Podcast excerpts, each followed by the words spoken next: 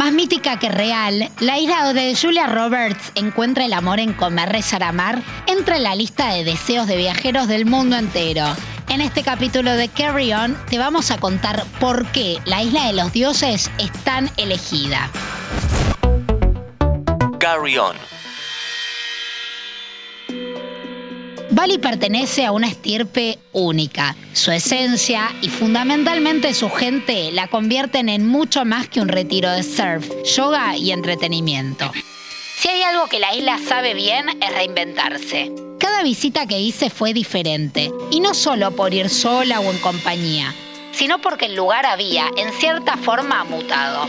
Por supuesto que siempre estuvo presente su diversa y riquísima cultura, la que se extiende a todos los niveles de la vida, desde las ofrendas de pétalos de flores hasta las danzas tradicionales de los lugareños con sus llamativas vestimentas. El crecimiento y la forma que Bali se ayornó a las necesidades de los viajeros no fue dejando de lado sus costumbres, sino potenciándolas. La última vez que estuve contraté un conductor para que me lleve a visitar los templos de Ubud. Y como parte del recorrido, hicimos una parada en su casa, donde su mamá nos esperaba con comida. Además de conocer la casa y de ver las ofrendas, pudimos ver la forma en que los balineses vivían. Experiencia que voy a recordar mucho más que la fachada de cualquier templo.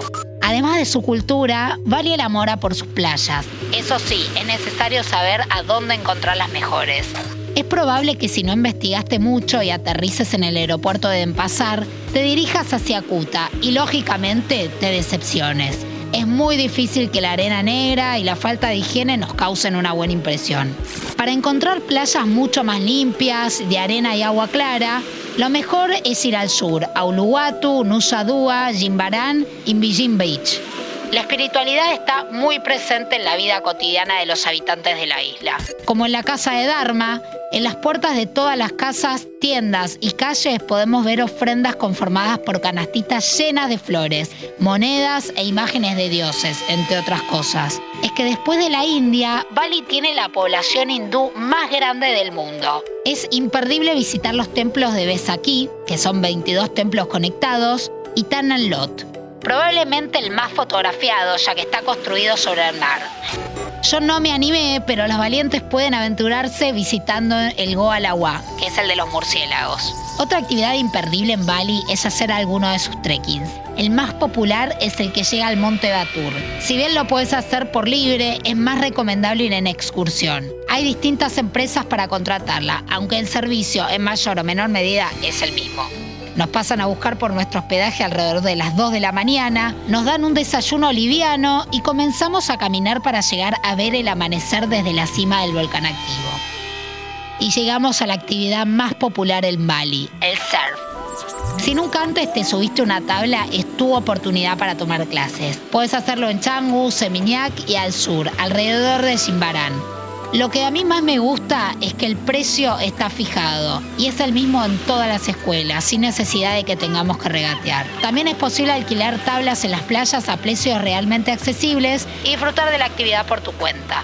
Para los experimentados, Uluwatu tiene olas muy intensas, aunque deben tomarse en cuenta el peligro que supone surfear con un enorme arrecife y olas de esa magnitud. La fauna balinesa nos envuelve tan pronto como llegamos a la isla, desde el famoso Monkey Forest de Wood y las coloridas aves tropicales que sobrevuelan las playas, hasta las lagartijas que abundan por doquier. La vida silvestre se extiende a los océanos, donde se pueden nadar con mantarrayas gigantes en varios lugares. No quiero dejar de mencionarles en este episodio a las terrazas de arroz. La icónica foto en los arrozales de Tagalalán es la más buscada por los viajeros que llegan al Ubud de comer rezar a mar. No menos importantes son las artesanías. Asegúrate de dejar suficiente espacio en tu mochila o valija para ir de compras, ya que las tiendas de Ubud, Changu y Seminyak son tan lindas que es casi imposible no tentarte.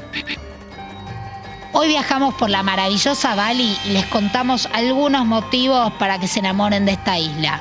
Espero que lo hagan y que la disfruten tanto como hice yo. Soy Gianni Sersósimo y los espero con las valijas listas para la próxima aventura. Antes de deslizar para continuar con tus podcasts favoritos, seguí a Interés General en nuestro perfil de Spotify.